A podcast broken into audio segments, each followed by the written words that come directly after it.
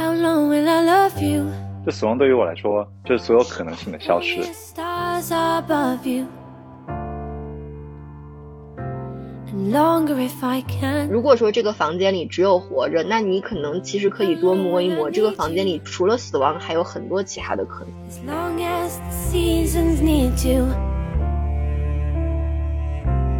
它就是会到来，在到来之前，你可能会经历好几轮的自我探索和对世界的探索。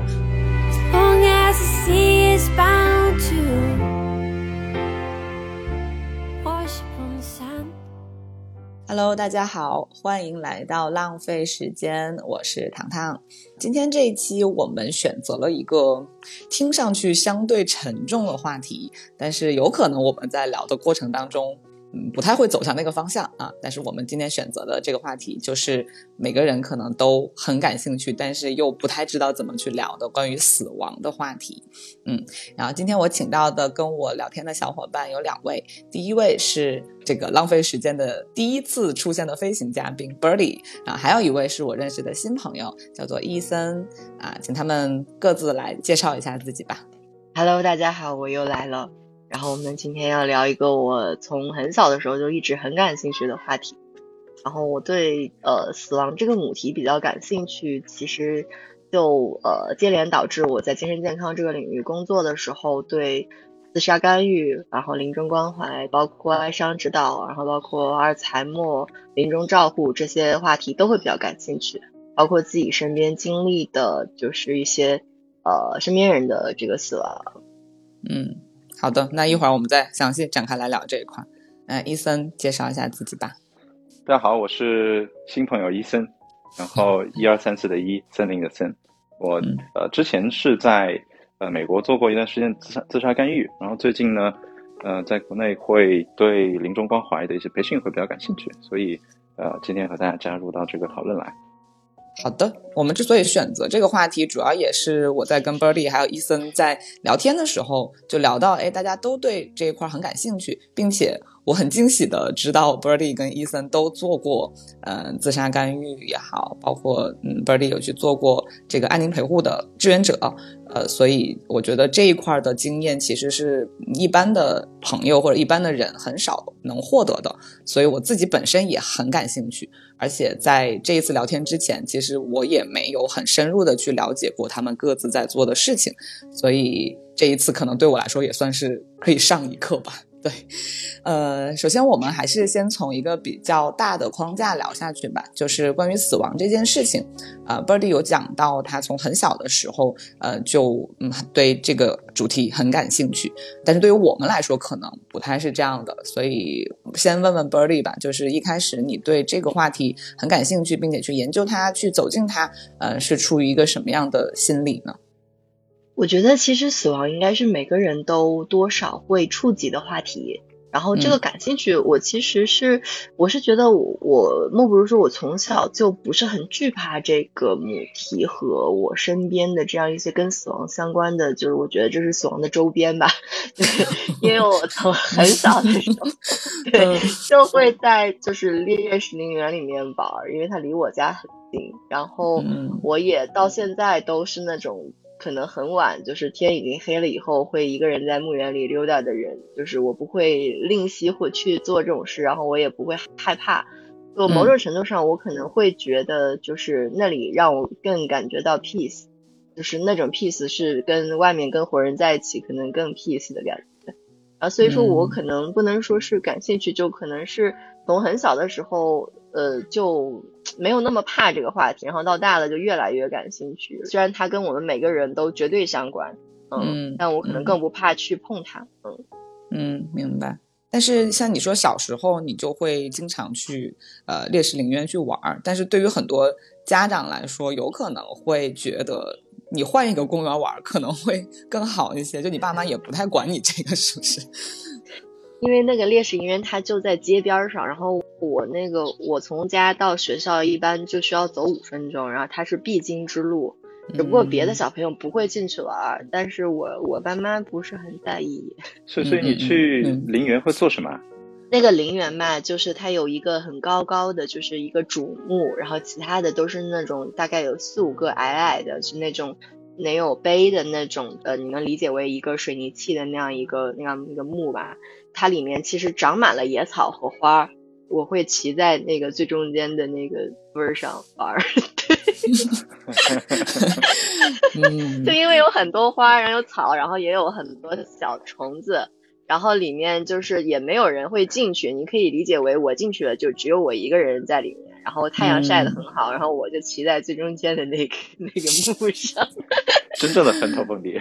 都不是坟头，可能是坟上。我现在都觉得，但是我确实没有觉得我有什么不敬，因为我当时没有这个概念。就我确实知道那是个烈士陵园，我在很小的时候是知道那是个是有先烈是睡在那里的。然后其实，在那个烈士陵园被扒，就是他会把它建一个新的，然后就把那个老的给推平。他们把这些 body 拿出来去转移的时候，其实我看到了。然后我当时就会觉得，就是我玩了很多年的地方和我的曾经的朋友们要去另外一个地方了。就我的感受大概是这样子，但我也知道那个是另外一个世界，或者说那是死亡，就或者说那是跟死亡相关的，那是死亡的周边。但是我并没有，我从很小就没有这种惧怕，而且我父母可能也没有给我灌输太多说那，就是那个不能去，然后那有多可怕，然后那有什么东西在那里，并没有很多人的那种忌讳，就是比如说你你骑在上面是不是太不敬了，就也没有人来纠正过我。嗯，明白。其实也可以理解，因为作为小朋友来说，可能就是把它当做一个，首先它是一个自己的花园、自己的公园，然后因为你没有过外界给你输入说这个东西有可能是忌讳的、是可怕的，所以你就用一个一张白纸的那种心态去接受了这些信息。如果你每一天都去玩，或者说你一周的几天都去玩，在上学路上的话，放学路上，就是你确实会觉得你跟他们是很亲近的。明白。好的，这是你的一个开端。那伊森呢？就是你对于死亡的一个最初期的理解是怎么样的呢？我和贝利完全相反，我小时候就特别怕死，就是在小学和初中的时候，我就就会偶尔会独自一个人坐在房间，然后就想，要是有一天我死了。是不是所有东西都没有了？就是不是没有感觉了？死的时候会不会疼？嗯，然后会不会有另外一个自己看着自己的尸体然后飞走？我是应该从窗户飞走呢，还是我可以穿过墙壁飞走？然后我还可不可以和 就是现在的小伙伴和爸爸妈妈继续联系？然后我就会想这样的问题，就很可怕。就到了可能二十多岁的时候，就有时候在水里边，我也会有这种感觉。然后我小时候也是那种，就如果洗头发的时候。就把眼睛闭着，就会 就会害怕有鬼有怪物要来追我。我靠！我我得在十秒之内把我的头给洗完，不然我可能会死。你这个是来自于有人给你讲过很可怕的故事，还是你看了什么？还是说你因为觉得当时自己过得很开心，周围有很多好玩的小伙伴，然后爸妈对自己很好，就害怕失去这个？就有没有一个产生这些幻想的一个点啊？我其实不知道，我以为所有人都是这样。我觉得每个人都会恐惧死亡，这这一定是是这样的。然后就是我只是不恐惧死亡的周边，就是没没有人特别强烈的把周边跟死亡联系在一起给我。就人还挺奇妙的，就可以后面说。我觉得，我想问唐仔，你呢？就你你自己对死亡是什么样的态度？你你你从小会怕它吗？或者说你你为什么会对这个母题感兴趣？呃，其实如果不是聊这个话题，我都不太会仔细想这个问题吧，因为我感觉我从小，哪怕我接触到真实的接触到亲人的死亡，那个太小了，然后我甚至都想不太起来我当时的感觉，但是我自己。我我不知道能不能这么说，或者是它是不是一个非常盲目乐观的事情？就是我好像真的不太怕，这种不太怕是第一，我嗯很盲目乐观的觉得它离我很远，然后它可能是我好几十年之后才会考虑的事情，然后还有就是说我怕。嗯，就像你说死亡的周边，我其实会怕了。我可能对于怕死亡周边，比起怕死亡本身要更怕。对烈士陵园这种，我不太会怕。但比如说你，嗯，听到一些鬼故事，或者是呃，你有在嗯家里面自己一个人的时候，有感觉到一些不太对劲的东西，这个我肯定还是会有一点恐惧。但是对于我自身的死亡这件事情，我好像一直觉得它离我比较遥远。所以我没有过那种说想象自己如果要死了，嗯，他是会痛还是会啊是周周围的世界都会消失，嗯，会给我造成什么样的害怕？就这一点，我确实跟你们可能也都不太一样。因为我们好像对于死亡这件事情本身的呃感受，三个人可能都有点不太一样吧。嗯，我也是听到鬼故事的时候，嗯之类的时候会害怕，但其实这个其实不一定是不是对死亡的害怕，就是在心理学上，它其实可能都会被叫做死亡恐惧。但它恐惧的点是什对么对？，只是本能的一些相关的东西。医生来说吧，你是科班出身的，嗯嗯，我其实没有那么多条条框框，说下我个人的感受。就死亡对于我来说，就是所有可能性的消失。就是我今天可以出门左拐去买西瓜，也可以右转去吃烧烤，可以去挣钱，我也可以不挣钱。这几个小时我可以来录播课，我也可以不录录播课，我可以打游戏。但是，就不管你你生活是好还是坏，你做什么事情，但只要你死了，所有的可能性都没有了。嗯。嗯嗯，这个确实值得恐惧。但是你是会在很小的时候就想到这种可能性的问题吗？因为我觉得这种关于人生的可能性的问题，对于我来说好像是很近十年才产生的一个一个设想。但是你其实可能是很小就对这个东西很敏感，你觉得人生对于你来说就是无穷的可能性组成的，所以死亡嗯意味着未来的所有的可能性都消失，就是很小就有是这个概念。呃，没没有那么清楚了，就是小时候会有这样的感觉，只是长大了之后才可以把它描述出来，嗯，才可以这么对清晰的把它说出来。嗯对，明白，明白。嗯，那你们各自就是第一次经历身边人的死亡，直接的冲击带给你们的感受是什么呢？我我是一个啊，先不说我是什么人，就是 先回答你为什么？可以说，可以说。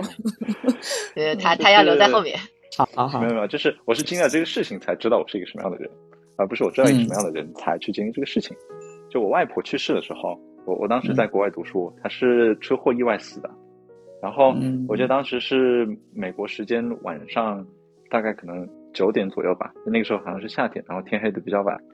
就我妈就忽然打电话过来，就说啊你外婆那个什么车祸去去世了，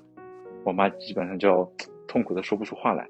然后我当时就在出租屋里，然后还跟我前女友在一块儿。我女朋友问我为发生了什么事情，然后我就说、哦没有什么事情，就是我外婆去世了，车祸，嗯就走得很突然。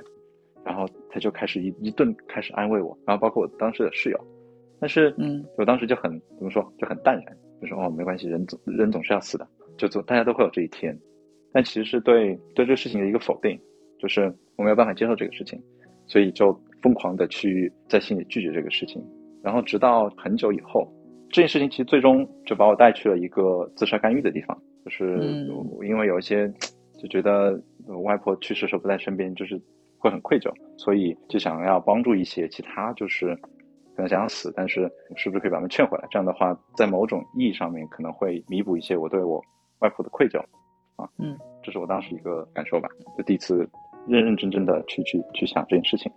嗯，所以对于外婆去世这件事情，一开始是呃拒绝承认这个事实，然后到你接受。对，嗯，到你最后真的能够面对他的离开，以及他的离开带给你的影响的这个过程当中，你能够清晰的说出自己的这个心理的变化过程吗？我可能说不太出来、啊。就时间就慢慢的就过去了。嗯对，就是过程中的两三年，我其实都不太愿意去想这个事情，就甚至嗯包括在做自杀自杀干预的过程中，我都不太愿意去想这个事情。就直到很久以后，有一天就忽然做梦梦到了我的外婆，然后我就当时特别的难过，然后就醒来了。嗯那个时候才会有悲伤的感觉。就我之前我都觉得自己不太正常，你知道吗？就是亲人死了，然后就是没有感觉。明白，嗯，明白。对你你说这个，我突然想起来，我之前看《奇葩说》的时候，马东有讲到他嗯父亲离开之后，他的那个状态跟你这个有点像。呃，他就说他父亲走了之后，可能两年的时间里面，他其实都是处于一个。我觉得跟你刚刚描述的类似，啊、他也嗯没有说完全的接受，或者也也是表现出来的，好像不是那种悲痛，或者是亲人离世了，我应该表现出来的那种常规的表现。然后他说，直到有一天晚上，他梦到他父亲回来跟他讲，就说，呃，这一世跟你做父子，我很开心。当然也有一些可能互相对不住的地方，嗯、但是也都没有关系了，都来不及了嘛。嗯所以就希望我们来世还可以当父子。然后他说他梦到了这一点之后，他醒过来才意识到自己好像两年之后的这个时刻才做好了跟他父亲告别的准备，也真正的跟他父亲说了再见，然后他自己心里面的这个心结才真的打开。但是你要说这两年里面，包括你的这个呃外婆去世之后，到你最终嗯梦到他的这个时间段里面，到底你的心理状况是怎么样的，确实可能也就不太能够描述的那么清楚。但我发现好像是不是大家因为对这个亲人的离世总有一种预期，就说呃至亲走了之后，你一定是悲伤的，一定是痛苦的才是正常的，所以你才会无法去评判自己当时的那个表现到底是出于什么原因。但是好像那也不重要了，反正嗯总之你的这个经验就是你的反应不太是，嗯，好像大家觉得的是一个正常的那种反应吧，直到你最后慢慢的走出来，就你你刚说的很对，就是嗯呃，就是我我我觉得如果有有亲友离世，然后你不觉得悲伤，这是一个很变态的事情，就是 你丫到底是不是人？然后嗯嗯对然后你刚说就是马东和他父亲那个事情，哇，说的我有点那啥。其实我当时，呃，我我我外婆一直以为我在北京读书，她不愿意让让嗯让我嗯我们出国。嗯然后呢，全家人一直在骗她，我说哦我在北京读书。然后她在送我去呃美国的时候，就她她还嗯一直以为我是在去北京的那个飞机上。出行前就一直在跟我说啊，你要跟这个老师啊、同学啊搞好关系啊，你这个什么有责任啊，这那的啊，好好学习啊，不不不，去北京怎么怎么样。然后其实我是去了美国，所以就一直觉得他去世的时候我还在骗他，我我会有这样的感觉。嗯，嗯唉，所以这个影响应该是一个很深、潜移默化又很长期的影响。嗯，它可能就是你最终会走向做自杀干预也好，或者任何其他的方式，用来弥补你心里面的这个愧疚的一种对推动力吧。嗯，那 Birdy 呢？你的这个第一次直面死亡的感受是什么？我刚才在你们俩聊的时候，其实一直在翻资料，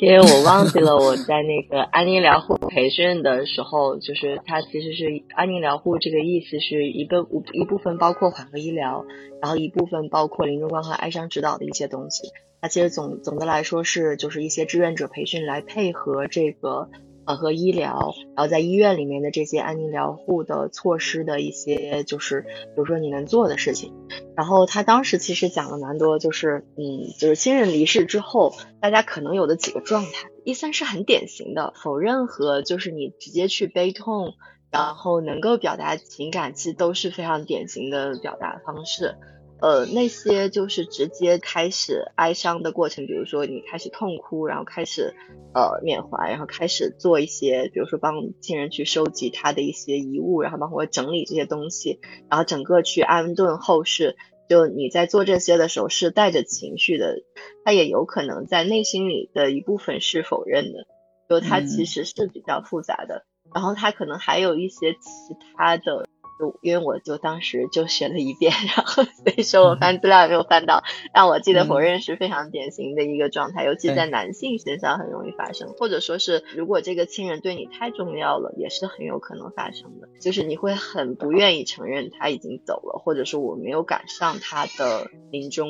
这个事情是非常容易被大家否认的，因为在情感上我们是接受不了的，这是挺正常的一件事。然后我自己的话，其实我我也是跟医生类似，我是在我奶奶去世的这，我看现在有多少年了，一三年的时候，那现在大概有快十年。这件事情对我来说，我觉得就是我身上的变化过程是特别复杂的，因为我奶奶对于我来说可能是我的类似人生支柱吧，就是我会觉得她是这个世界上最爱我的人，然后也是我在这个世界上最值得依靠的人。当他离开了这个世界，就意味着我要开始靠自己了，对我没有人可以靠了。就对于我来说，这个其实是一个很重大的事件。在那一年，包括之后的很多年，我其实一直都经常会想起来就会哭。包括那个事件的当时，我其实也会嗯，我会很埋怨自己，就是你会有愧疚，这个死亡愧疚跟伊森一样，可能每个人都会有的，你会觉得你有很多没有做到的地方，这个是每个人在经历亲人的死亡的时候，可能都会觉得有死亡愧疚。我那个时候就会觉得，我为什么不买一张机票从北京回去，而是买了一张火车票，结果我没有赶上我奶奶最后就她清醒的时间。然后包括我也觉得我之前的就是很多东西都做的很不到位，跟我当时的人生状态有关系。我当时比较年轻。而且会有一系列的对其他亲属的埋怨，这个也是一个非常典型的，就是我会觉得我奶奶的儿子女儿们，就是我的上一辈人，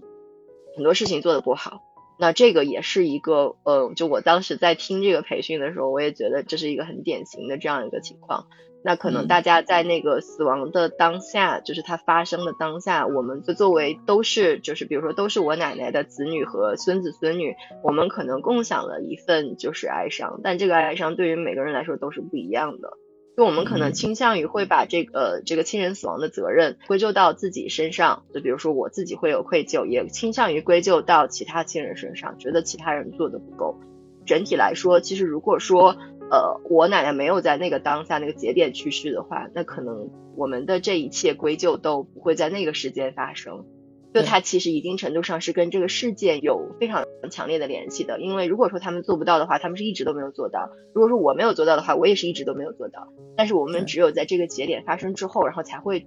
发生这些接下来的这些亲身情绪。这些都是蛮正常的。我其实后面也花了很久时间才区分开，就是他们在我奶奶就对待我奶奶的时候做的很多事情，跟他们对我是没有关系的。就就是他们仍然是很爱我的。就从我很小的时候，我家里人就都很宠我。但因为当时他们都还在工作，没有一个人退休了，就可能做了有很多怠慢的地方。但是这个跟我跟他们的关系是没有关系。我其实花了蛮长时间，大概几年时间来区分这个情感和情绪。从那个节点到后面的很多年的过程中，我觉得其实我有否认，然后有愧疚，然后有对其他人的就是这样一些埋怨也好，就是你要漫长的去适应这个事实。我觉得我也真的是花了很多年，可能到现在我才能在谈起这件事的时候同时不哭。这也是就是可能这是一个需要一个很漫长的过程。在适应和理解和接受对方已经走了这件事的时候，其实我们身上还会有一些其他的变化。比如说我自己身上，我就会觉得我继承了一些我之前没有的特质。我奶奶身上可能有一些特质，但是之前是我身上没有的。就是我奶奶是那种大树一样的人，她要遮盖很多人的那种，就很多人会在那个树下避阴的那种人。嗯，就我会觉得后面的很多年，我慢慢的开始发展出来这样一个特质，就是。我好像也要成为一个大树一样的人，就是这是一个潜意识中你的一个方向。然后等它开始就是冒头了，就是你发现哎这件事情在发生。然后我其实后面就是又了解了一些哀伤的知识，我会发现哦原来这是有关系的，就是其实一定程度上是因为你对他的哀伤和你对他的情感，然后导致就是这一部分东西在你身上开始显现。这个也是一个比较典型的这样一个在哀伤的过程中可能会发生的事情。就我跟伊森当时的某一个想法蛮像，就是他丧失了很多可能性。就是我单方面还在保持着这些连接，但是确实从他那里就是我得不到任何反馈了。我们的情感连接从某种程程度上被切断了，他真的就是不在了。明白。所以像刚刚伊森说到他外婆去世之后，嗯，导向他去做了自杀干预。那你的这个漫长的过程。呃，第一，让你接受了这件事情是真的，然后同时，呃，你说你奶奶身上这个大树一样的特质有影响到你，也想去呃照拂别人吧？那这有影响到你，就是最后也会选择去做呃相关内容的这样一些工作也好，志愿也好，就是它也也有一个导向的作用吗？有吧，因为呃，我面对死亡的经历其实对于我来说是特别深刻的，然后它影响比较绵长。我是大概就是硕士毕业的时候，一七年左右开始，就是加入就我跟伊森一起的一个一个小小组织叫神经现实，啊，在那边做志愿者，其实是生产一些精神心理相关的内容。那个过程中，我就会发现我对死亡相关的内容是感兴趣的。然后过后的几年，其实我大概在线上线下做了非常非常多场精神心理相关的活动，它其实多次涉及到自杀干预。临终关怀、哀伤，然后涉及到照护啊、阿尔茨海默这些跟死亡相关的，然后又跟心理搭边的这些话题，其实是在我现在的职业生涯，或者说我整个就是往心理健康这个方向转的这个职业生涯里，就是我觉得可能是我最感兴趣的一个母题。嗯，对，大概就其实大半部分都是跟死亡相关的。但我我我可能要说一点，就是你最开始说我做过自杀干预，但我没有做过，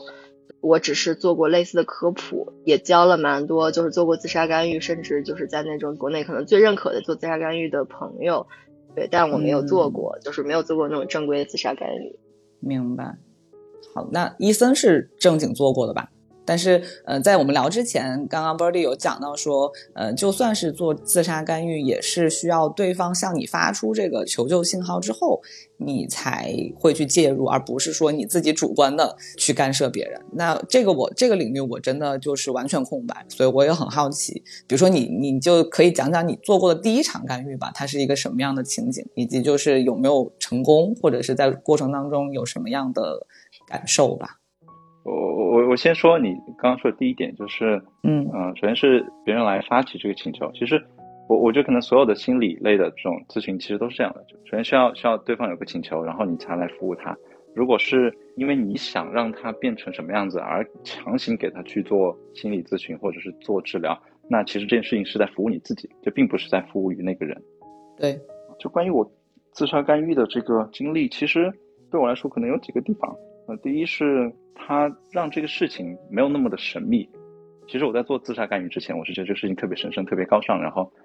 每天都像急诊室里的这个医生一样，就是几具快要半死不活的尸体送进来，然后你夸夸几下人，家就活蹦乱跳出去。其实不是这样的，其实不是这样的。我们可能有百分之八九十的时间都是在处理一些那种常客或者是骚扰电话啊，这是第一。就是我们会有很多常客，因为有很多人他其实是处于长期的抑郁或者是这种这种焦虑之中，他可能时好时坏，有时候特别难熬的时候，可能就会给我们打个电话啊。然后一大部分是那些骚扰电话，或者是那些就是特别不正常的。我记得当时有一个人，他会觉得自己在被政府监视，然后有飞碟在追他。这样，我们有一个大本子，然后记录着每个常客和这种骚扰电话的这个特征和他们的这个这个信息。对，然后第二个，他可能改变了一些。我的观念，就我在去之前，我去的原因之一，其实是因为我我外婆嘛。然后，嗯，我觉得就是怎么说，就是死这个事情，它不是一个选择，活着就是你的一个默认的状态。就如果你想去死的话，你这个想法是不对的。然后呢，我们做自杀干预的目的呢，就是告诉你应该要转变你的这个思想，你应该就是好好活着，其实是很值得活的。所以当时的培训流程下来，有很大一部分就是在说帮助这些自杀的人，他们去找到一些生活中值得去继续生活的一些点。因为这个不像是那种长程的心理咨询，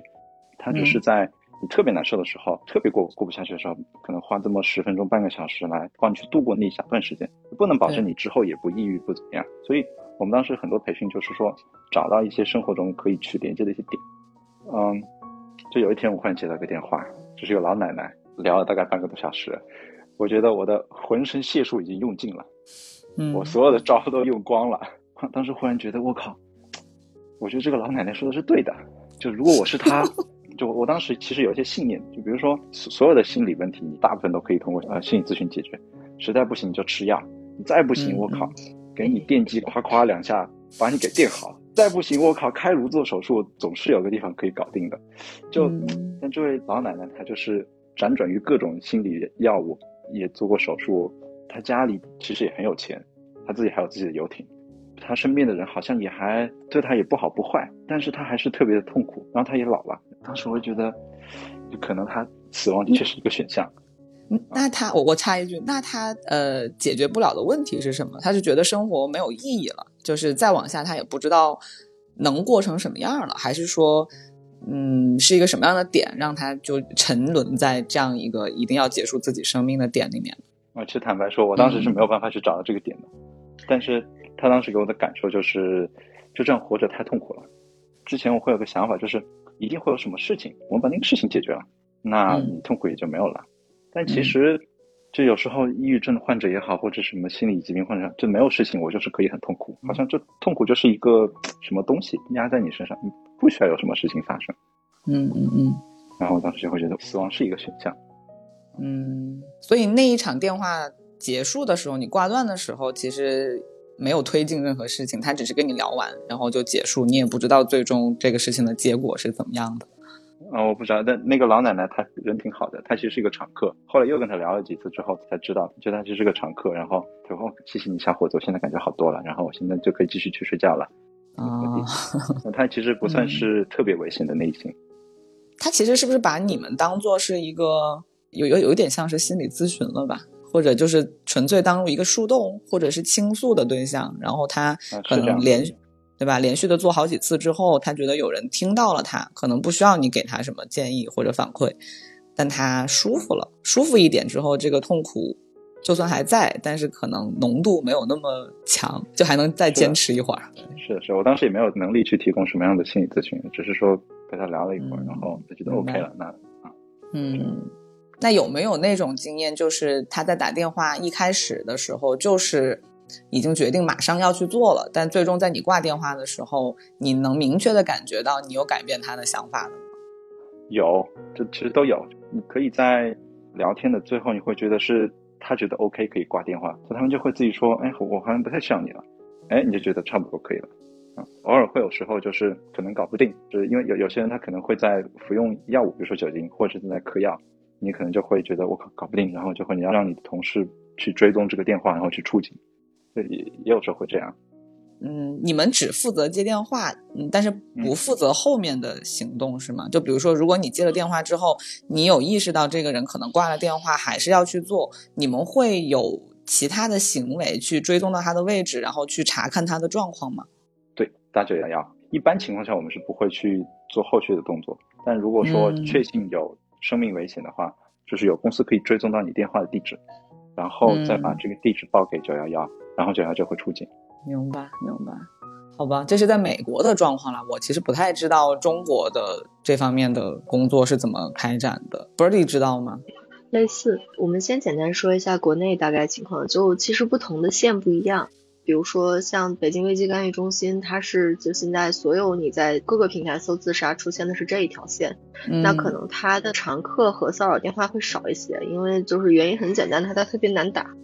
就大概平均等待时时间半个小时以上。对，但是它也是最专业的一条线。然后国内其实不只有这一条线，国内有 N 条线。其实我们每一个省市都有自己的危机干预电话。然后另外除了政府建的这种线，其实民间还有很多线，就是也有一些比较会比较热门的一些组织做的线。然后有一些线可能它不只针对危机干预，它可能专门针对青少年的一些问题，然后青少年的自杀干预也有。啊，针对妇女的就是不同不一样，然后针对老年人的类似这种，就是措施基本上还是差不多的，技术也是差不多的。我觉得其实你更多的去接触心理相关的这些，就约会理解，就是医生刚才说的那个无力感，就是你并不是能够解决所有问题，甚至你解决不了大部分问题。我觉得其实就是心理工作者，或者说是你在面对死亡这样的母题，这两个可能都比较类似，就是你要知道自己的局限在哪里。你只有知道自己的局限在哪里，你才能知道你要工作的点在哪里。这个社会造成的，包括大环境造成的，这个客观因素造成的很多东西是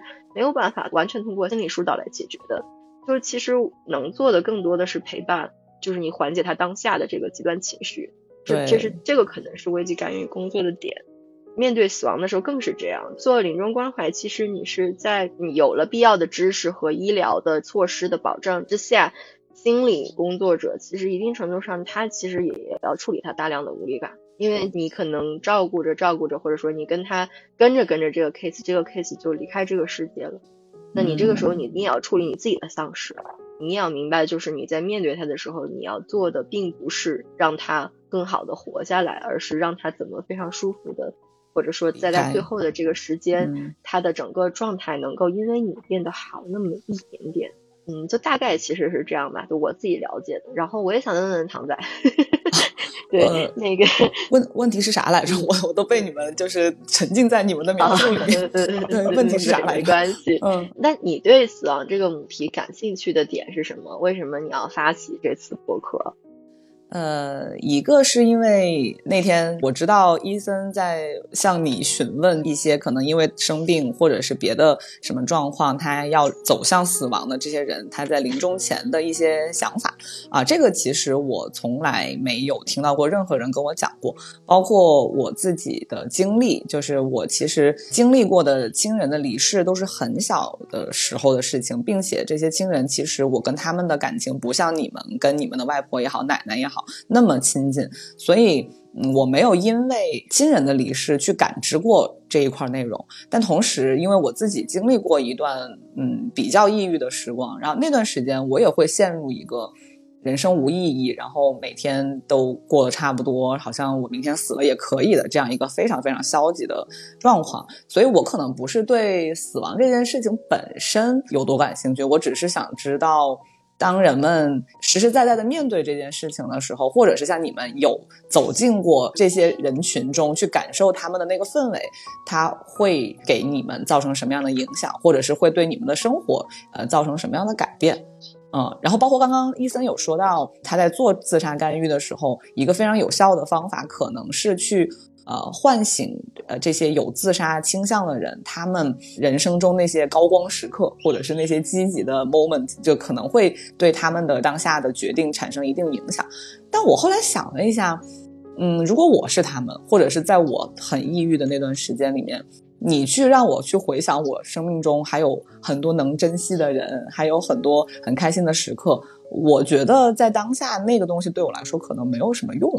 所以你刚刚也提到了，其实你们能做的并不是真的能改变一个，呃，他们的行为的结果，或者是嗯，真的能起到那种决定性的影响。但可能最终就是一个陪伴的作用。呃，所以我就在。想说，你像医生问到你说这些临死之人，他们在这个死前的想法对你造成的影响，可能他不仅对你的离开他们之后，你自己的人生会有一些影响，还有就是当你自己去直面自己死亡的时候，你在他们的位置上，你会有什么样的反应？对，所以我有好多很好奇的点。嗯，我我想问问医生，你对刚才唐仔说就那个自杀干预这块还有没有什么补充？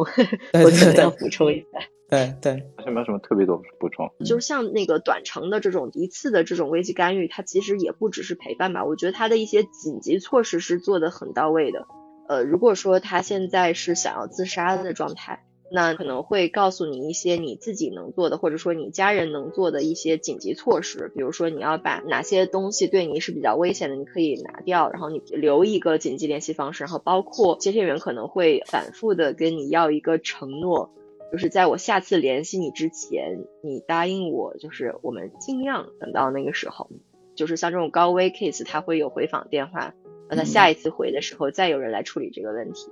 然后另外就是刚才糖糖说的那个，就是比如说如果我你是一个抑郁症患者，那你现在就是你想不起来你的高光时刻，你就是想要去离开这个世界，你你提不起来那个兴致。一般这个时候，接线员他可能让你做的就是，你想想你之前在这种情况的时候会做什么，其实是唤起你自己的支持资源。嗯比如说他有什么人可以求助，比如说他平时可以做一些哪一些事情让自己心心情稍微好一点，还是有用的。我觉得还是有用的。但是这种计时的，它确实解决解决的是极端情绪、极端情况，它就是这个功能。就我刚刚听起来的感觉，其实它是在很短的时间里给你提供一系列的方法，就是你实际可以操作的方法，而不只是就是那种心理层面的安慰了。因为其实走到那个程度的人，安慰是没有用的。呃，其实参与这项工作的人，很多时候其实是为了推动生命往前走，但是他反馈过来给自己的不一定是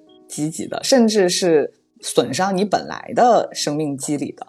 那这种时候你要怎么去自处呢？就是你怎么去面对你做的这件事情，可能最终导致你自己可能对生活或者对自我产生怀疑呢？我不知道有没有面对过这样的状况。我不知道，所以这就是。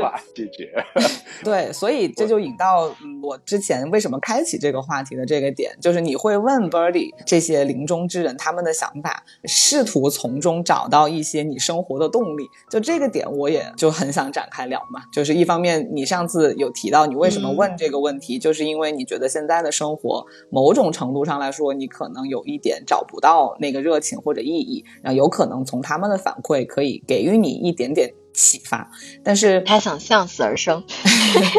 对，但向死而生，上次我也呃也不是说质疑吧，也提出过这个问题，就是这也是个很老生常谈的点，就是每个人都其实都知道自己的生命是有限的，从一出生就知道，但是只是这一天什么时候来，会影响你去如何度过你的人生。但是如果你知道这一天或早或晚都会来，那你现在的生活一定要。得知了确切的那一天，才开始走向你理想的那个状况，还是说，其实知不知道那一天什么时候来都不影响你的生活？那我也很想知道这些临终之人他们的想法会不会影响到我。所以我先提出一个问题，就是我刚刚有没有把伊森提出这个问题的目的描述清楚？如果没有，你可以补充一下。嗯，伊森说一说。嗯，对，我应该从哪里回答起？就是我先说。自杀干预这个事情会对志愿者造成一些影响，它是会耗掉一些志愿者的呃能量，对，就每天做噩梦。然后现现在回过头来看，就就我刚刚说，死亡可能是一个选择，反过来说，那其实活着也是一个选择。既然活着也是你的选择，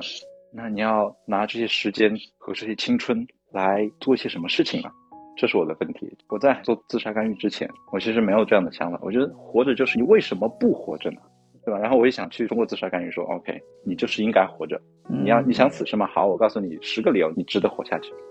嗯。但现在看来，而是说你活着其实是你自己的选择。那我现在才这么大，然后我要再活三十年、四十年、五十年，那我要拿这个时间去干什么？我之前会想这个问题，但是从来没有直接面对过。现在就忽然辞职之后，我就觉得我可以想一想这些问题。我能不能这么理解？因为你做自杀干预的时候，你刚刚有说到死是一种选择，然后活着也是一种选择，有是不是有没有因为这些试图自杀的人给了你十个要去死的理由，所以你被他们说服了？就你觉得他们可能？对，你觉得很有很有道理。就是其实，在这个心里面，这个活着跟死的比重突然就产生了这个天平的倾斜。就以前可能活着是百分之九十五绝对性压倒的，但现在可能做了这件事情之后，你觉得哎，好像这个天平有回来一点，就是死的那个理由其实也是有一点分量的，所以你才会倒过来想说，我要往活着的这一边加什么砝码，让他还能够保持一个说活着的可能性。是大于死的那个可能性的。哎，你你这问题问的很好，就是我但是换一个，但是我换一个比喻，但我换一个比喻，就是它开始并不是一个天平一样出现在我面前，左边是生，右边是死，它更像是一个我在一个房间里面，那这个房间全部是活着，活着，活着，忽然发现，哎，我操，这有招门，我明白，我明白，可以在这个门槛上面横跳，哎。对，所以你就想，哎，就是你现在要做点什么？对我，我也有过很抑抑郁的时候，我也有过想自杀的时候，反正都有想死的时候，各自的理由不一样，我都 OK。那时是想死的人，对吧？那总会有一些不得不死，因为是想活着事情。我觉得我靠，还想活下去的这些人，对，然后想想听听他们的理由，找他们要一点这种生活的动力，就这样。好吧，那就 Birdy 可以来回答他的问题。我我先代悟一下自杀干预那里，因为毕竟就是我现在也是个心理工作者，我不要给同行挖坑。那个，嗯。自杀干预和危机干预这件事情，其实不是说做过了他的人就真的丧失了生活的目标，或者说真的有特别好奇感。只有我这样，他他他可能不不不不不不，我觉得他很可能会有好奇感，但是就是我们需要一些前提知识，就是比如说做心理咨询的人，我们倾向于就是不管是国内国外，倾向于认为他应该是心理最健康的那一群人。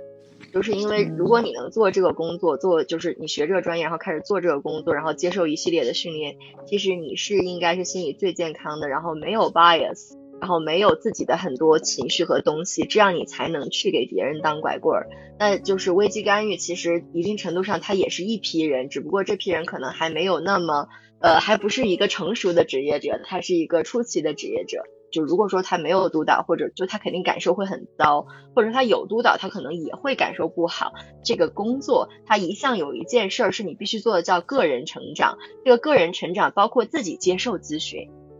然后它都属于个人成长的门类，是你自己一定要做一定时长的自我成长。那这个其实可能你也是要处理你自己的这个情绪和浩劫的一个地方。你其实之后受训的很多东西，其实一定程度上都能来让你更好的去正视当时的这个浩劫感和这个这一段职业旅程给你带来的东西。那伊森可能后面就没有从事这一块，所以他没有这一块的东西在，然后他也会一直对他好奇。让我说完，然后那个对对对，然后那个对我先我。先给同行们找找完活路，然后那个好的那个，比如说我如果我是一个心理人，我为什么要做危机干预？他首先可能考虑的不是你们考虑的这些，就是比如说一个比较伟大呀，或者说我有一些就是亲人离世的这样一个事件。其实如果说我是要做一个全职的危机干预工作，我可能要考虑的是我在这段危机干预的工作里我能获得什么。如果说在一个危机干预的就长期的这种比较。呃，像北京这条线，或者说一个比较成熟的线，你去工作一段时间的话，你能获得是大量的个案经验，就是大量的一对一的，而且是五十分钟的这种计时的短程的个案经验。那这个东西会给人形成一个类似膝跳反射的技能成熟，就你在之后的职业过程中，它是给你打了一个非常棒的底子。那你的情绪和自身情绪这些确实是存在的，但是他们可能会通过这样一些途径来解决，但他们也不一定都能解决干净。我我大概是这个意思哈。明白。我来我来我来 reframe 一下我的这个问题。我我发现我们在讨论这个问题的时候，是把就死亡看成一个很消极的事情，以以至于去思考这个事情的人，他好像都是一个处于一个很消极的状态。那我我其实提提问的角度不是这样的。呃，我我打个比方，就像工作中。你在可能头两三年都是一个小兵，然后老板让让你做什么就做什么，然后忽然有一天你成为了一个基层管理小组长，然后老板忽然说今年给你八个 h 抗，有一千万预算，你要怎么花？大概是这种感觉，我就忽然觉得，明白？我靠，我还有很多年，我要拿这些钱和这些资源干什么？嗯，这样一个角度，嗯，明白。啊，但也不排除我就是觉得我靠，好像也没有什么事情，我还是去做一个无聊的工作，然后 挣挣钱，然后生生小孩什么之类的。嗯。我我其实也想就是说一下他这个问题，包括我们开始聊的时候，唐代会说一句话，说我们今天聊一个那个话题是死亡，的他可能并不一定是。一个很沉重的方向吧，大概是这样子。那我确实也没有觉得死亡是一个很沉重的话题。包括其实我们只是就是在我们的传统文化里，我们会比较避讳去谈论死亡。但是我其实一直觉得谈死亡是非常值得谈论的。包括我之前做的活动也叫怎么怎么谈死亡。嗯，我们中国人对他比较讳莫如深，是因为就是儒家传统文化，他就会说就是未知生焉知死。我们会比较不希望在活着时候去讨论这个话题。对，很多老人在去世就是之前的那一。呃，十年或者说他在逐渐老去的过程中，都不是临终的过程中，他会经常的恐惧死亡，有非常多的情绪，他会想哭，然后也他会觉得自己是家里的累赘，是麻烦。但是当他跟家里人在讨论这些话题的时候，其实并不能开启一个比较深入的沟通。就我们会觉得这个是离你还远，我们会这样去安慰他，但是他觉得离他很近了，确实离他很近了，会导致一个就是我们在去世的时候，呃，我们从情绪上。医疗准备上，你可能要提前做一些安排，就是说，呃，我在去世的时候，我可以怎么样去处理我的遗体，然后我去世之后，我的东西这些就是不只是钱财，那这些我喜欢的东西，我可以怎么去处理？然后包括就是医疗上的，就是我要不要插管，要不要就是上呼吸机什么这些东西，包括就是呃，我想要一个什么样的葬礼，然后我希望在上面播什么音乐，比如说我希望大家在我的葬礼上做什么。所以说，其实这一系列的东西，一定程度上都能让你对死亡祛魅和更理性的去看待一个话题。只有当你走进它，你去做自我科普，或者说你去了解它，然后你去讨论它，或者说跟你最亲近的这些你觉得可能会跟你 share 差不多情绪的这样一些人去沟通，一定程度上才能让你更正视这个问题吧。我是是希望，如果说我们心理工作者有余力，或者说不管什么工作者可以多。就是聊聊这一类的话题。然后我说伊森当时说的那个，就他当时问我的时候，我其实首先印在脑子里的不是我怎么回答他的问题，而是，嗯，我们经常会在辞职、然后毕业，或者说是某一些人生节点去讨论这些，就是去想到这些话题。一定程度上，这个时候我们去深入的思考这个话题是很很下意识或者很正常的动作。我觉得这个时候自我关怀和自我照顾，然后让自己从那个浩劫和这个情绪状态里出来，一定程度上也很重要。就我当时第一个想到的其实是这个。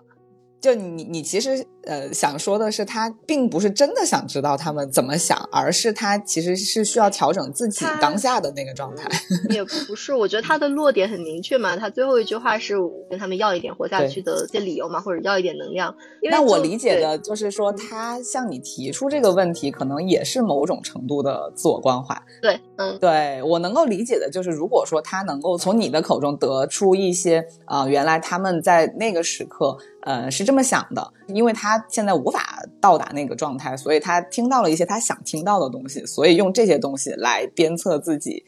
自我关怀，或者是给到自己一些呃积极的东西。对我，我猜测，嗯嗯嗯嗯，就对于我来说，印象比较深刻的两次，呃，就身边的人去世，其实一个是我奶奶，一个是我的一个好朋友，他在两年之前去世了，他二十五周岁的时候。就怎么说，他是一个很光芒四射的人，然后他也是一个非常会照顾别人情绪的人。我觉得他是一个很有能量、很坚强的姑娘。因为他们两个都是因为疾病，就是癌症，他们两个都是因为癌症，所以说他们两个有一些共通性，就是他们预知了自己的死亡。就他们考虑的可能更多是我们平时不会去考虑的一些问题，就比如说看到自己的亲友和家人来说，你怎么同时照顾自己的这个疼痛情绪和状态，然后同时又能让别人不那么扫兴。就是他整个保持体面的这个过程，就比如说一个病人，他可能会，你这个病房可能还有别人，他怎么就是遮住自己的身体，嗯，都是其实这些对于我们来说可能不太会涉及，但对于他们来说可能是要反反复复、反反复复的跟身边人去讲，然后身边人才能记得每一次都做到。我记得我那个好朋友，他最后一次醒过来，其实是他要着急把他的遗体捐赠的那个协议签了。就他最后一次醒过来，我会感觉到他们一方面是对自己的这个体面的去世的一个非常在意。就我奶奶也是，她可能一辈子都是那种大树型的人，所以她到去世这一节点，她都非常照顾她的子女。就她最后去世是在十月二号，然后她其实之前的很多天，她就开始不吃东西了，然后她也拒绝医疗措施了。我爸说他基本上是算好了那个时间，就是家里所有人都能放假，都能过来，不需要请假。嗯，就是，嗯，就是一定程度上会让你觉得他们对他们的整个，就是我是一个什么样的人呢？我到去世的时候，我还希望我是这样一个人。嗯，就是我我会保有我一贯的行为模式和我的风格，不希望我到时候变成另外一个人的这种坚持是很难的，因为他们都特别痛。就是我那个朋友需要很多很多吗啡，然后我奶奶不太认可一直在医院待着，或者说是长期注射那些东西，但是我能感觉到她非常痛。就是作为一个临终的患者，他其实很可能会发泄情绪，他会变成另外一个人，他会就是性格大变，他会脾气很差。这个时候可能需要家人做更多东西，就是牺牲更多情绪价值。就是我奶奶和我那个朋友，他们的身边人肯定也牺牲了情绪价值，但是我感觉他们没有特别走样。其实那个时候。走形是很正常和必然的。就如果是我的话，我更希望他们走走形。反正但这是他们的诉求嘛？就他们对，这是他们的诉求和选择。嗯，是的，是的。呃，你刚刚给到的这个回答和伊森期望的那个东西，我觉得就是有偏差的，因为他可能来自于一些电影或者是一些他的幻想，就是人到了那个时候可能会开始回溯自己的一生，然后可能会告诉自己的呃亲人啊子女，是吗？伊森。嗯，哦，这部分的确存在。嗯，因为你问出这个问题的诉求，不是希望他们在那个时刻的某一些表达能够给到你现在一些启发。但是像 Birdy 之前跟我聊也好，包括刚刚聊也好，其实人到了那个时候，可能没有花那么多的时间在总结自己的一生上吧。对，我觉得他们自己可能会总结，他们就可能是没有跟我说。然后我在听那个培训的时候，其实很多人。会总结，就是他们未必是那种睿智的老人，然后忍着病痛还要 怎么总结一套怎么对其他人有用的东西。说我说不上来，我能从他们身上得到什么？就我得到的可能都是一些觉得他们需要什么，我能去为他们做什么，而不是说就是他们的话里我能得到什么。就我觉得我跟伊森很不一样的一个点是，我的生命力特别强。就我觉得我的生命力和我的个人状况，把我跟死亡的生态关系变得有点跟大多数人不一样。嗯，我明白，因为我其实不光是医生吧，就是很多人在聊到说生命有限，或者想到自己有一天会死，就很恐慌。我我还好，因为我上次跟我别的朋友聊这个问题的时候，就不可避免的会聊到一个点，就是如果你知道你，比如说一个月之后或者三个月之后你就会死，你现在会不会有什么活得不一样的地方？我说不会，我说我现在每一天可能也就是在按我最想活的那个样子去活了，所以你说我要把什么东西留到之后，我不太会做这种事情。谈及死亡这件事情，真的不怕，那也不可能，因为我没有真的面临过这个状况。我没到那个状况之前，我也不知道我直面它的时候是什么感受。但就目前来说，包括我当时抑郁的那段时间，我其实就是觉得。我想到，哪怕我明天就死了，我也没有太大的恐慌。我唯一怕的是我爸妈会难过，就是我担心的都是周围的人。我还是觉得我们两个应该是个例，嗯，不是大部分人的，嗯。然后我也想问问伊森，就是你觉得你在之前你接触到的这种临终的要去世的人身上，你曾经有跟他们借到一些能量的 case 是咋样？对，对，有吗？就我之前说，我可能希望得到一些答案，比如说你们刚说的一些什么生活动力意义，会有些这种浪漫的想法。但我知道这些想法很可能就不会和我想要的一样。我可能举一个例子，因为有很多人他会在这些机构里边，机构会把所有的这些人的时间统一化管理，这样便于机构去运作。就早上几点吃饭，中午什么时候吃药，晚上什么时候睡午觉，什么巴拉巴拉之类的。然后有人，我靠，我就是想掌控一下自己的生活，我就不想去抢救，我就想。这个时候去看个电影，然后那个时候去搞个什么事情，对我来说，我就会觉得这些事情我现在都能做，只是我没有觉得他们有那么珍贵。就我需要一个人来呼我两耳光，我就是说，我靠，原来就是生活是这么美好，只是大概这个感觉。就身在福中不知福的人，像医生这样的人蛮多的，就是挺多的，就是不是所有人都知道生活的意义，而且大部分人其实就是他是在追求和寻找生活意义的过程中，那这个追逐的过程对于本人来说是非常有意义的。你其实还是在这个过程中嘛，你还是想做点什么。而不是说就是已经接受了这种按部就班，我可能也不喜欢的工作，然后我就这样做下去，就是从此什么生活三十年就过去了。嗯嗯，但是我其实，在微博上老收到一些私信嘛，嗯，他们被推着走到了这一步之后，嗯，第一就是对于自己主动做选择这件事情本身是缺乏一定的。呃，基础的，就这个能力是没有这个基础的。然后还有就是，他确确实实没有自己的兴趣。就我发现好多人的问题是他没有一个非常明确的兴趣爱好。就你可以说我爱听歌，我爱看电影，但这种东西不算一个真正的。能够支撑你活下去的兴趣爱好，所以好多人就会觉得，哎，好像你们很明确的有一个点是，你只要做这件事情，你就能燃起对生活的希望或者热情。但我没有，那我也觉得我可能未来不会有。那既然我没有这个东西的情况下，我知道我的生命是有限的，但是我。探索不出来这样一条路，或者如果我真的没有这条路了，那我的生命还值得活吗？所以我遇到好多这种问题的时候，我也不知道怎么回答。你要说我现在有多确定，或者我的兴趣爱好能支撑我走多远，我也不确定。虽然我可以给到我能给的那个答案，但我觉得好像对他们来说也无济于事。嗯，因为你的所谓的确认对他们来说好像没啥意义。就因为最终还是他们自己的问题。但是你不能指责没有这个兴趣或者没有这个热情的人，他的人生都是有问题的嘛？没有问题，其实都没有问题。但是你就是因为在没有这样的动力的推动下，你要如何过完你这一生？它是一个就是无解的问题，你问谁他都无解，所以才会你又想得到答案，你又知道没有答案，但同时你又活得很痛苦，嗯，这就会导致就很多人都会陷入一个这样的循环里面。其实你会提出这个问题，也是希望得到某种明确的答案，但你又知道没有这样一个明确的答案。我都想，我都想插播一段广告。就这样，就这一块的话，其实我觉得，其实就他不一定需要的，真的是一个兴趣爱好、一个 push 和一个动力。对，他其实需要的一定程度上是觉察和接纳，然后再去行动。其实他一定是打一个组合拳的。嗯我觉得伊森刚才说的那个比喻很好，它就是一种可能性，就包括死亡也是一种可能性。就是你现在在一个房间里，它到处都是讲活着，但你突然发现有一道门它是死亡，是这个房间里唯一一个不同的东西。但其实我们在活着的过程中，你会发现死亡并不是唯一一个不同的东西，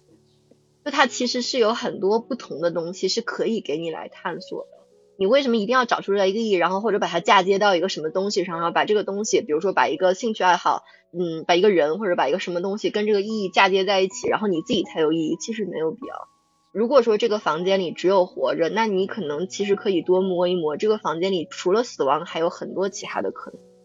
我猜他想摸的就是，那我不开死亡那道门，但是我在活着的这个房间里面，可能我现在房间里面已经有的装饰和摆设，我已经非常熟悉，或者我觉得他们已经不值得我再探索。那我可能要不就是往我的房间里面多放进去一点装饰，它是新鲜的，但这个新鲜的很快也会过劲儿。然后也有可能是，哎，我重新去审视我这个房间，可能我会找到不同的角度。但是很多人可能就在这个房间里面转的过程当中，发现，哎，我好像走遍了所有角落，我都没有找到那个刺激我的点。这可能对你好像囿于这个房间本身和你熟悉的东西，然后你也并不是很想重新去发现它。这个时候其实，嗯，有的时候这可能就是一个现实，你可能需要去接受它。但是有的时候可能是你需要一些更多的觉察，一些更多的 insight，去发现这个事实本身其实它长着非常多的触角。比如我可以把我睡觉的地方从床上搬到地上，就是这种类类似的可能性。其实嗯你说把一些新的东西放进来，很快它就过劲儿了。但是就是你愿意去把一些新的东西放进来，和愿意坚持做一个新的东西，这个事情本身就是一个变量。我觉得我们几个都不在那个找意义的状态，我觉得伊森也不在，他其实多少是知道自己在做什么的。就是我们很难站在现在这个角度去告诉那些就是找意义的人，你可以做什么，或者说这边的世界是怎样的，你怎么怎么做你就可以来。我们来的方式和他来的方式都不一样，而且他不一定就真的必须得来，他很可能在他自己的位置就可以活得很好了。他其实嗯就要面对的只是他的心理预期和他的现实情况。而且其实，嗯我觉得我们就是不要总是追求活得很好了，就是就是我刚才说的这个也有问题，就像就是之前嗯我说唐仔总是要有一个积极的结尾一样，就其实面对现在的就是我们的客观世界和这个社会环境，然后包括疫情，包括很多很多客观的你生理上的一些因素，可能我们现在的生活状态本身就不太好。那在这个生活状态本身不太好的时候，你的心情和情绪不好，包括你找不到意义感是正常的。那如果说你能找到，那你很幸运，恭喜你。然后我要就是一直找不到，我就是比如说我我把事情想的最坏，我要一直找不到，我还会不会继续活下去？那我该怎么活？我就想要的这个东西，我就是就是无解。其实死亡也是一种可能性，就是如果说我们充分的去讨论死亡的话，死亡作为一种可能性，应该是被纳入这个讨论中的。我不是在鼓励大家做什么事情哈，就是只是这个死亡是一个必然，那它可能在几十年以后来，的可能是在某一天突然之间来，它也可能在现在来。就是如果说你把这个可能性拉到近一点的时间，或者说是拉到一个不同的维度，那你会怎么看待你的生活？不是说我们讨论死亡和讨论自杀，讨论这些可能性，我们就要去选择自杀，而是说我们把它这个一切的框架打开，然后把它对自己的束缚也打开以后，我们再去看死亡和生存这两个问题，你的思路也会更打开。对明白。伊森，你还有什么面对你这个问题的补充吗？没有了。这么干脆？我觉得，我觉得 Birdy 总结的很好。嗯，就是因为呃，大家从一个忌讳谈论死亡的这样一个环境，到一个我们可以敞开的去聊它，并且没有把它当做是一个很丧气或者是世界末日的那种感觉，其实已经是一个很大的进步了。然后再回到自己现实生活中来，还是嗯那个原原点的那句话，就是它就是会到来，只是说在到来之前，你可能会经历好几轮的自我探索和对世界的探索。然后可能我们现在嗯活到这个年龄，它可能只是进行到了一半，或者是进行到了某一个程度，有可能过一段时间，你对嗯意义也好，或者对死亡也好，又是不同的想法。嗯，反正允许自己一直处在这个流动当中吧。我可以分享一下我之前我说的，我特别喜欢的那个朋友有整理一段他当时留下的，希望他的死后是什么样的情况的一段文字。就他这里面有几段哦，我读其中一段，就是跟我们现在讲的比较就是符合的一段。就他说：“我曾经嗯时常想生命的意义，不禁陷自己于焦虑，日子过得缺少动力。但大概如李银河老师所说。”生命从宏观角度看是不可能有意义的，但是从微观角度可以自负意义。我们不应该去逃避思考死亡，因为这是所有人无法避免的共同的归宿。向死而生的态度，也许可以让我们在不知道明天和死亡哪个会先到的情况下，更着眼当下，关爱自己。越来越觉得生命之美不在它的长度，而是厚度。就像我分享的墓碑故事，我希望在我离去之后，能像那位妻子一样，以我最美、最生动的一面被爱着的人记住。如果有葬礼，我希望那是一场派对，放着我喜欢的歌，喝着我喜欢的酒，贴着我最好看的照片，去庆祝我曾经活过。我觉得他讲的很棒，基本上可以帮我们今天做个总结。对对，是这个意思。对于探讨死亡这个话题来说，它是一个很好的结尾吧。我们其实最终。希望去探讨死亡的核心，还是想要回到说，我们仅有的这几十年，怎么样才是让自己满意的几十年吧？或者是我走了之后，这个世界上曾经有我这样一个人存在过，就算不对世界造成任何改变，但至少他留下了那么一丢丢的痕迹。我觉得，嗯，这可能是活着唯一的意义了，没有什么超出这个之外的意义了吧？嗯，对。好的，我感觉我们其实也聊了挺多了，嗯，未来还有可以探讨的，我们可以继续探讨，大家都还还有新的经验可以吸收，好吧，那就好，要不就先这样，嗯，谢谢两位，开心，好嘞，很开心，好嘞，拜拜。拜拜，OK，拜拜。